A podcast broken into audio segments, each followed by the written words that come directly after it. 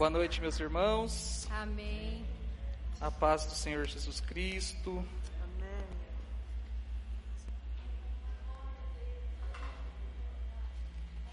É falta de prática, pastor.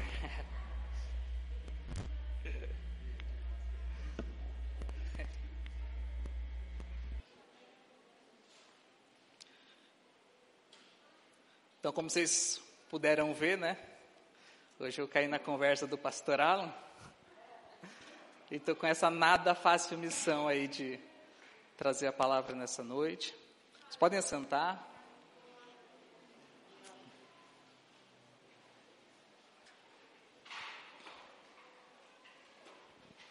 Só eu que achei o louvor muito curto. Eu estava ali, Jesus, canta mais uma. Filhinha dessa. As crianças, por favor.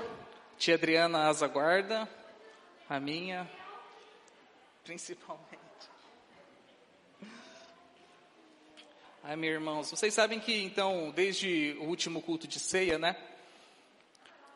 Nós estamos trabalhando, meditando, lendo, refletindo em cima da carta aos Hebreus. Então, para nós. Valeu, Rodrigo.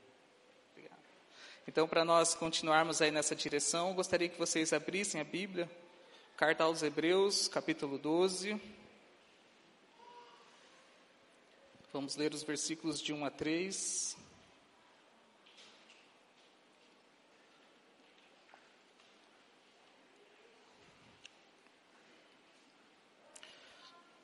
Diz assim, versículo 1: Portanto, visto que nós também estamos rodeados de tão grande nuvem de testemunhas, deixemos de todo o embaraço e de todo o pecado que, dão, que tão de perto nos rodeia e corramos com perseverança a carreira que nos está proposta.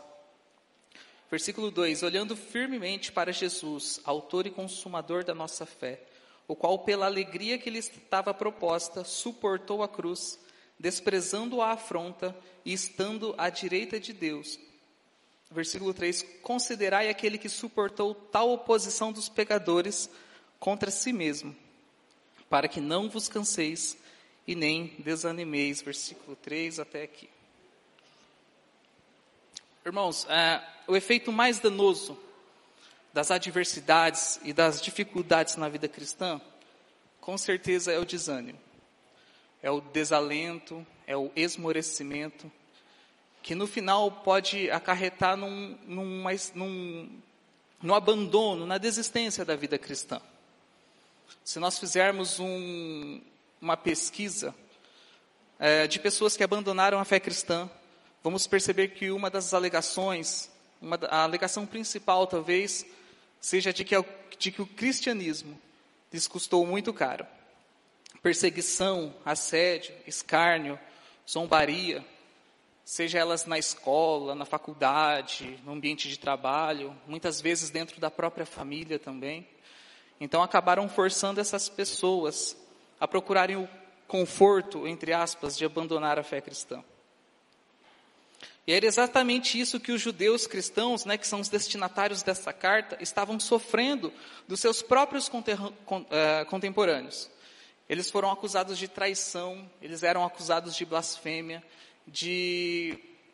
É, alguns haviam sido até expulsos das sinagogas, outros deixados por suas esposas judias, outras demitidas dos seus trabalhos. Alguns eram perseguidos pelas autoridades, alguns presos, e muitos outros acabaram perdendo a sua vida por causa do Evangelho. E uma perseguição como essa, não poucos eram tentados a deixar a, e, de, e desistir da vida como crentes em Jesus Cristo. E muitos outros ainda estavam tentando regressar, ou queriam regressar ao judaísmo, né, que era a religião anterior é, que eles tinham antes de conhecer o Evangelho e, e, e, se converterem então a Jesus Cristo como seu Senhor e Salvador. E a carta aos Hebreus, ela quer encorajar esses judeus cristãos, esses cristãos novos, a ficarem firmes frente à perseguição que eles estavam passando. Demonstrando, o autor demonstra, quer demonstrar a superioridade, superioridade de Jesus Cristo em relação ao judaísmo. Do capítulo 1 ao capítulo 10, o autor tenta mostrar que Jesus é superior a Moisés, que Jesus é superior a Arão, né, que é o sumo sacerdote do judaísmo, que o sacrifício de Jesus ele é mais importante do que os sacrifícios que o judaísmo fazia. O autor ele também ele destaca que Jesus é o sumo sacerdote, muito maior do que os sumos sacerdotes que eram do judaísmo, e a mediação de Jesus é eficaz. A mediação que Jesus promoveu, ela foi definitiva. E do capítulo 1 ao décimo ele faz essas comparações. Já no capítulo 11, a estratégia do, do autor de Hebreus foi olhar para o Antigo Testamento, que era uma base comum aí entre judeus e entre cristãos da época, né? E ele tira exemplo após exemplo de pessoas que viveram pela fé nas promessas de Deus, esperando a chegada do Messias. Então, no capítulo 11, primeiramente, lá no versículo 1, ele faz uma definição de fé. Né? Todo mundo sabe né, que fé, muitas vezes pouco praticado, mas todo mundo sabe que fé é o firme fundamento daquilo que se espera e a certeza, né, a prova, a convicção daquilo que não se vê.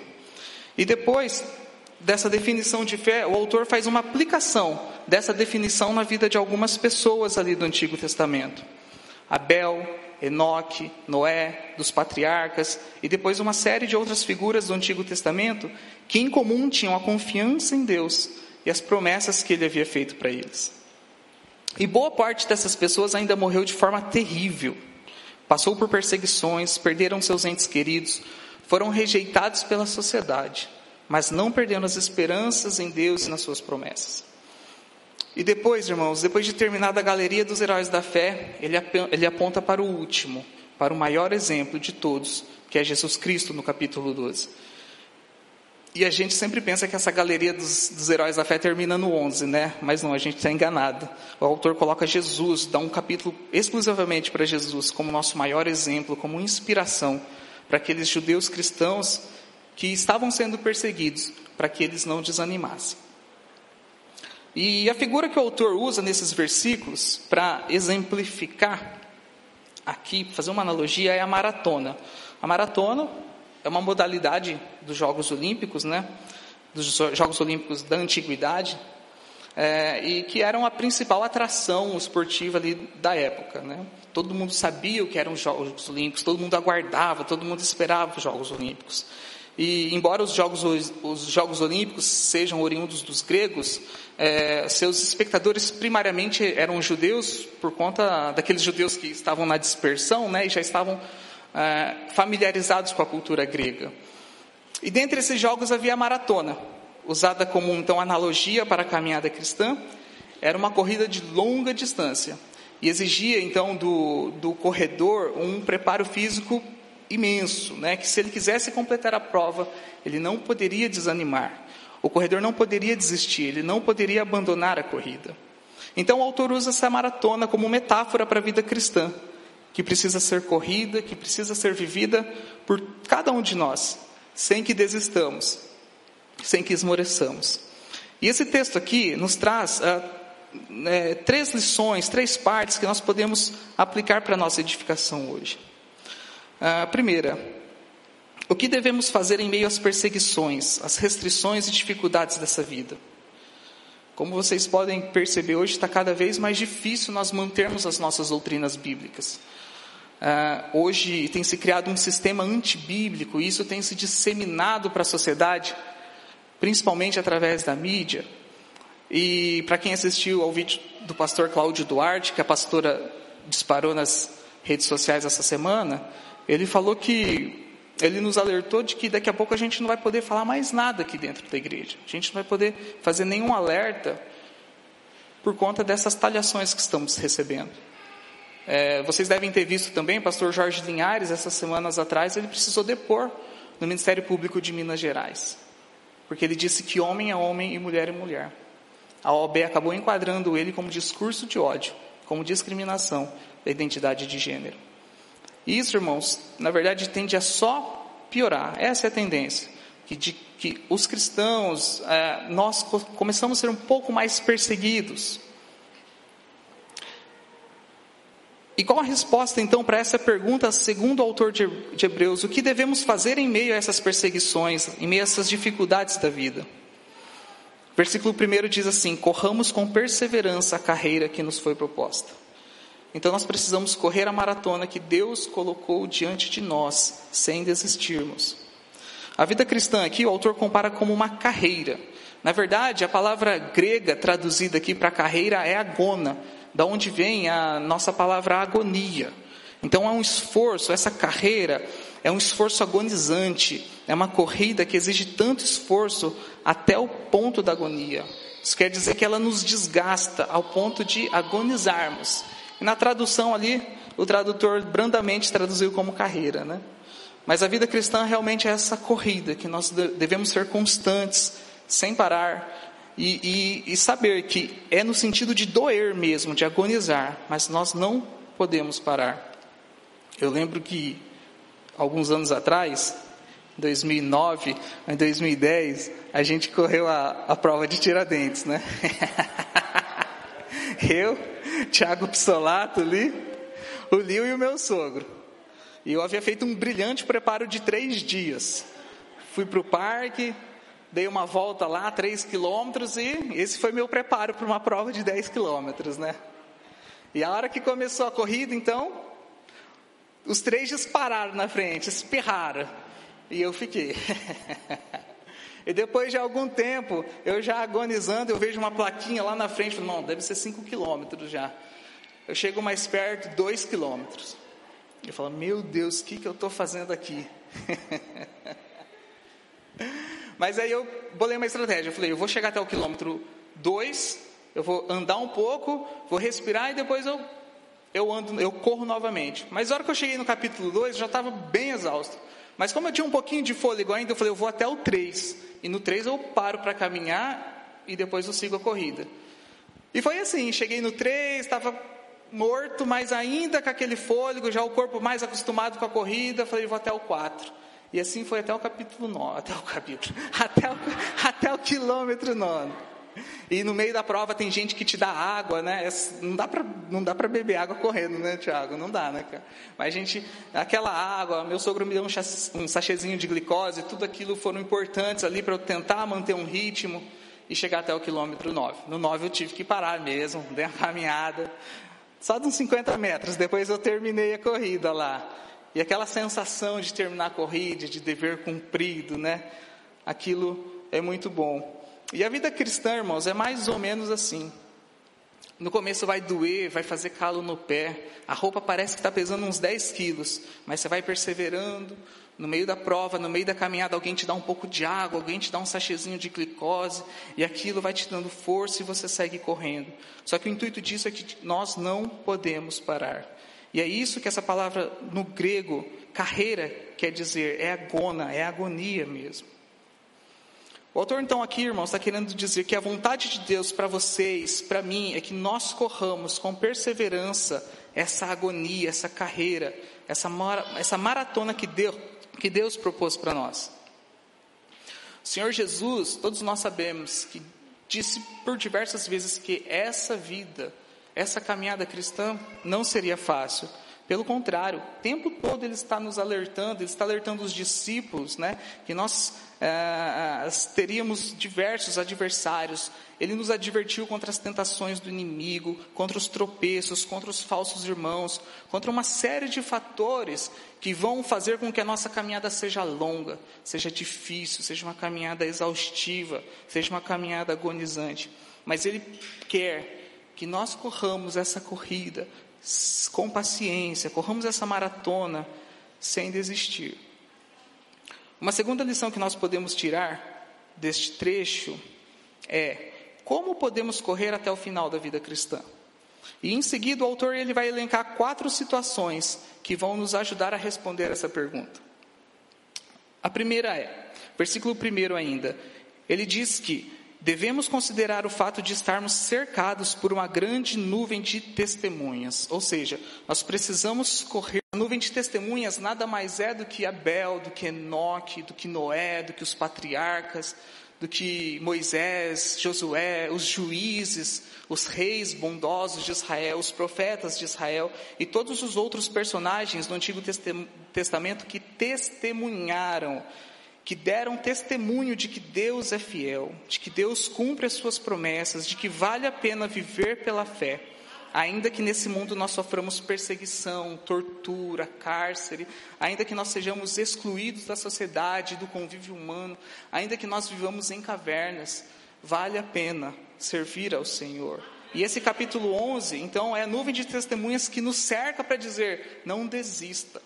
Uma coisa que precisa ficar bem claro aqui é que essa nuvem de testemunhas não se refere aos santos nos céus, olhando por nós, torcendo por nós, e que nós podemos fazer petições a eles e eles vão interceder ao Pai a nosso favor. Não é isso, tá? Que o, que o, o escritor aqui quer dizer.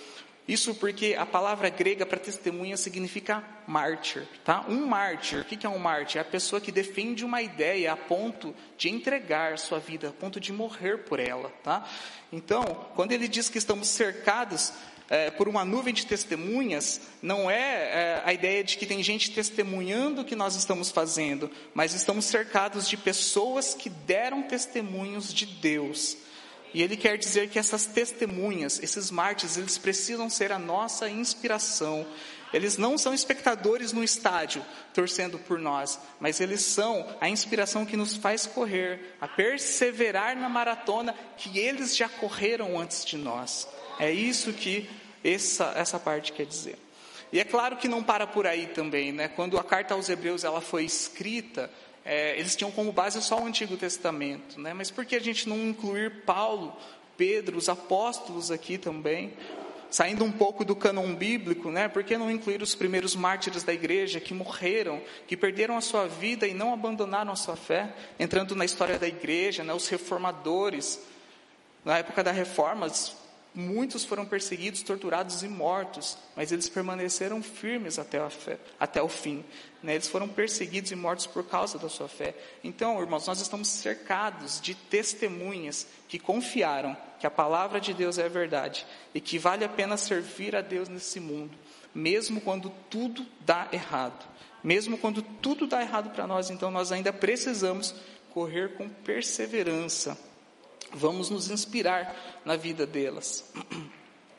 Um outro ponto aqui que nos ajuda a responder essa pergunta é que o autor diz que nós precisamos deixar todo o peso. Em algumas versões ainda está deixar todo uh, embaraço ou ainda tudo que nos atrapalha. O que, que o autor está querendo dizer? Que o, o corredor da maratona, então, ele precisa estar tá num peso ideal. Eu tinha alguns quilos a menos, tá? Qualquer excesso de peso, qualquer excesso de peso, ela vai nos atrapalhar. Então, o que, que o, o, o, maratonista precisa? Entrar numa dieta rigorosa, praticar exercícios, né? ele ter uma disciplina, fazer uma série de medidas para que quando ele entre na maratona, esse sobrepeso não faça com que ele venha cansar no meio do caminho, que ele não venha é, é, abandonar, que ele não chegue até o fim. E isso é a comparação para a maratona espiritual que é a nossa vida cristã. Se nós queremos correr essa maratona, essa vida cristã, nós precisamos tirar de nós tudo aquilo que nos atrapalha, aquilo que nos envolve neste mundo, aquilo que nos cansa, né? E aplicando aqui para o nosso contexto, esse, esse peso, esse embaraço pode ser todos aqueles compromissos que nós temos, mas muitas vezes não ajudam e, pelo contrário, aquilo que nos atrapalha, né? Relacionamentos com pessoas que, em vez de nos fazer seguir adiante, nos atrapalha, relacionamentos que, na verdade, nos puxam para trás, que nos fazem mal, que prejudicam a nossa vida, as mágoas, as, a falta de perdão, determinados ambientes que frequentamos, determinadas coisas que assistimos, ah, tudo isso, irmãos, é um sobrepeso. E o autor, ele orienta para que nós nos desapeguemos desse peso, nos desvencilhemos, para que consigamos terminar a maratona, para que consigamos correr com perseverança essa carreira que nos foi proposta por Deus. Um outro ponto também que nos ajuda a responder essa pergunta, e seguindo ali no versículo 1, então nós devemos deixar todo o peso e também todo o pecado que tão de perto nos rodeia, que tão de perto nos assedia, né?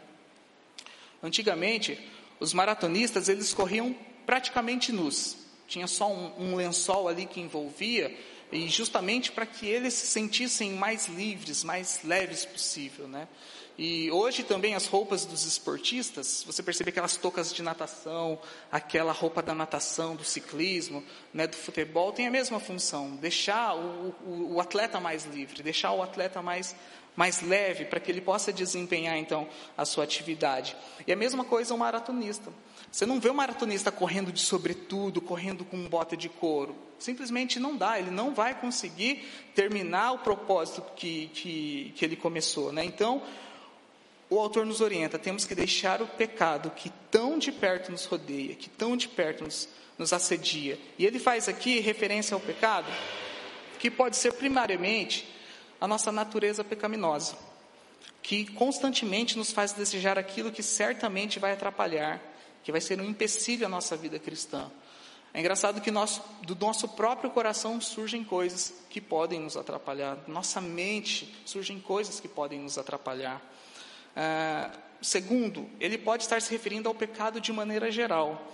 Ou seja, essa natureza pecaminosa, ela vai se manifestar em atitudes. E essas atitudes, elas estão nos assediando o tempo inteiro. Terceiro, é, o autor pode estar se referindo às tentações do mundo, que também são empecilhos para o corredor cristão. Essas tentações vêm do mundo, vêm dos amigos, vêm de Satanás, dos ambientes que frequentamos, né?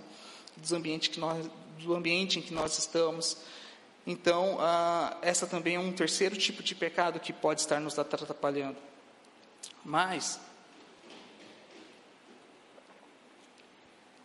aqui em cima seca mais rápido.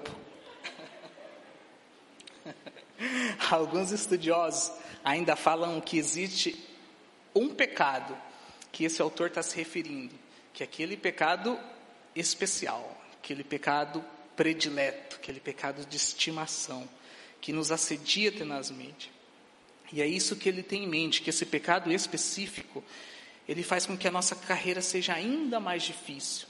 Ela já é longa, mas ela se torna ainda mais difícil. Esse pecado ele pode nos atrasar, nos prender, nos cansar, nos fazer impedir, nos impedir é, a prosseguir. Né? E temos então que desvencilhar dele, desse pecado, para que possamos terminar a maratona. E em quarto lugar, respondendo a pergunta de que como, poder, como, como podemos correr até o final desta corrida, em quarto lugar, aí, o mais importante e a mais importante, a e a mais importante situação de todas é, versículo 2: olhando firmemente para Jesus, o autor e consumador da nossa fé.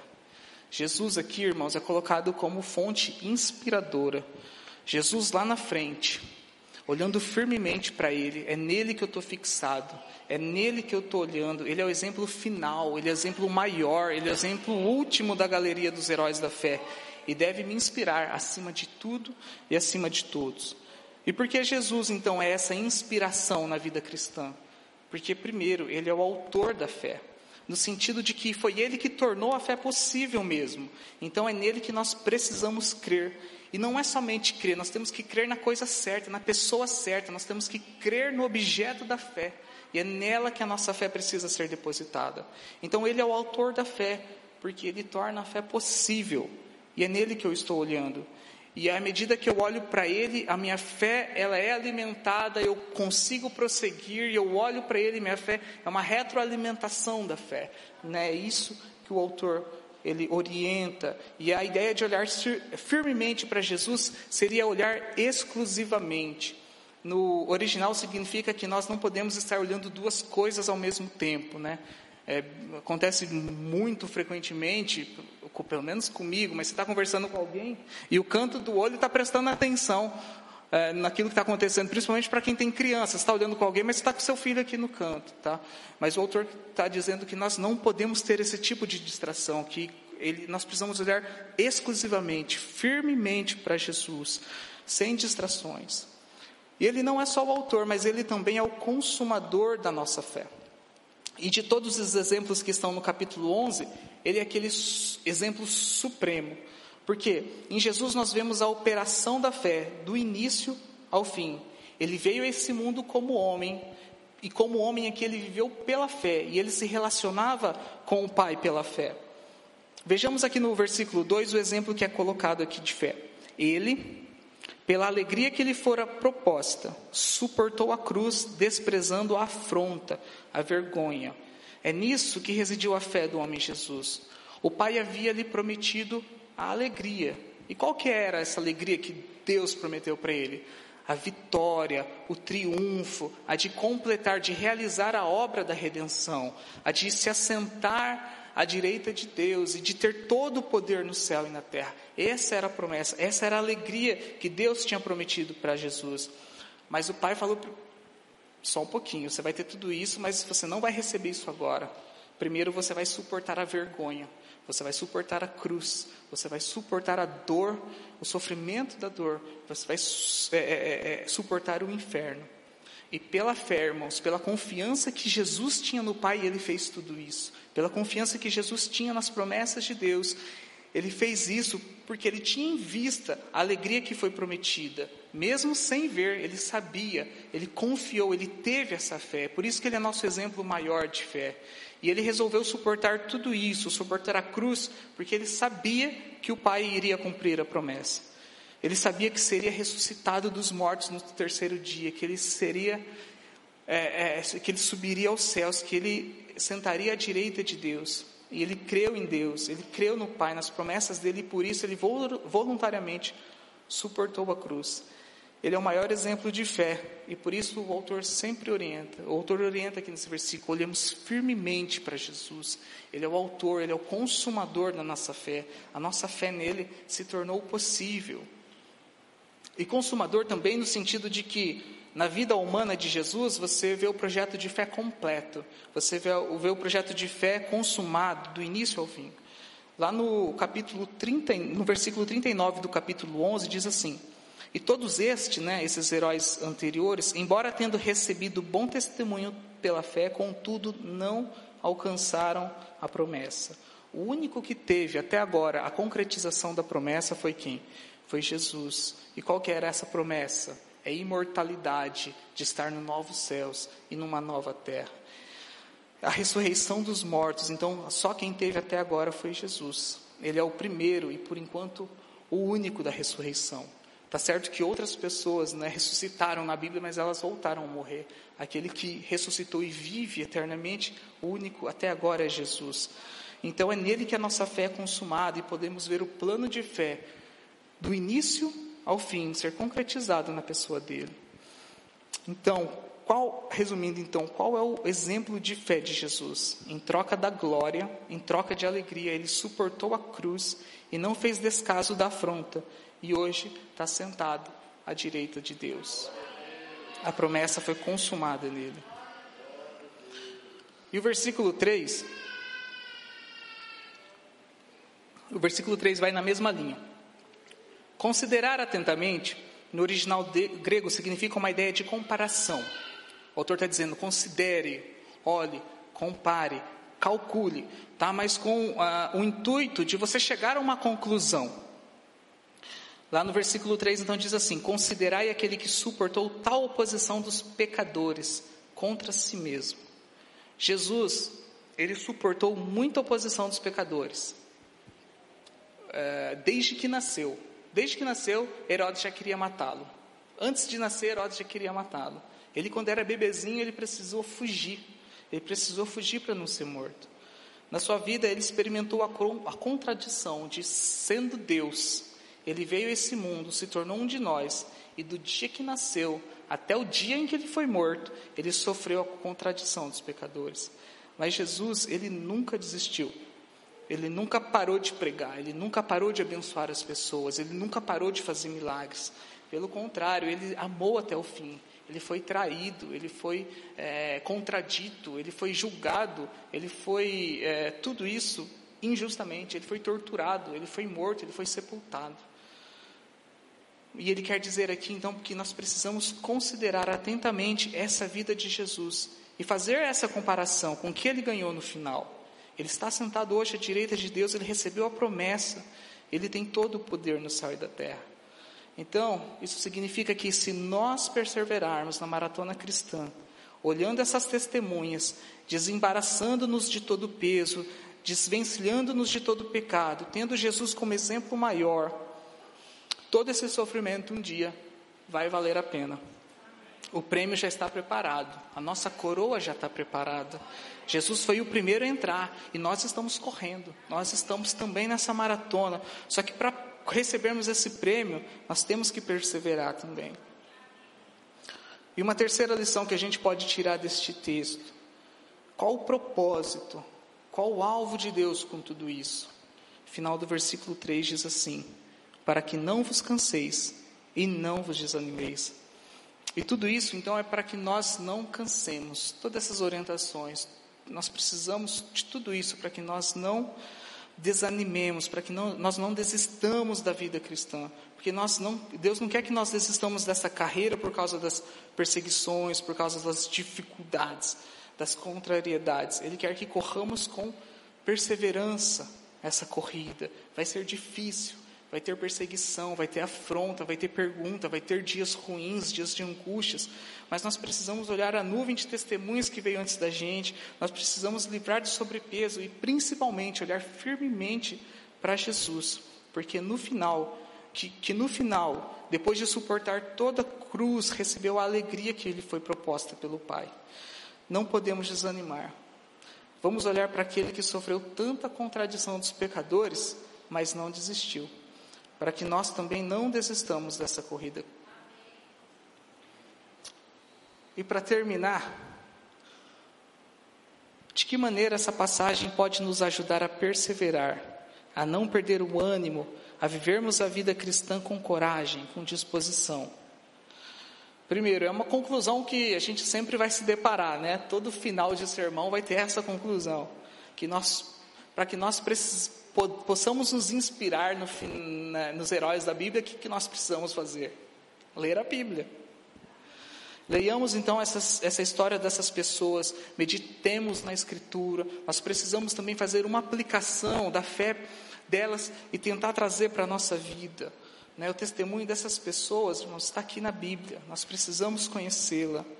Nós também podemos conhecer a história de muitos outros cristãos, de muitos outros homens de Deus que correram essa corrida de forma exemplar. Charles Spurgeon, Calvino, Lutero, John Knox, John Wesley e por aí vai. Né? Homens de Deus do período presente e dos mártires da igreja perseguida. Então, elas são a nossa também inspiração. E nós vamos ver, irmãos, depois que nós conhecermos um pouco a história deles, que a nossa perseguição, o nosso sofrimento aqui, ele não é nada, na verdade. Ele não é nada. Toda vez que você, por curiosidade, vai ler uma história de alguém e fala, estou reclamando de barriga cheia. E a gente não, não passou sequer um, um, um, centésimo do que esse pessoal passou. Né? E, e, toda vez que nós fazemos isso, nós tiramos o olho um pouco de nós e começamos a, a olhar para outras coisas também que são muito mais importantes. Então, essa é a primeira coisa. Nós precisamos então conhecer a Bíblia, conhecer o Jesus da Bíblia. E o segundo ponto, então, é que nós precisamos nos livrar do sobrepeso.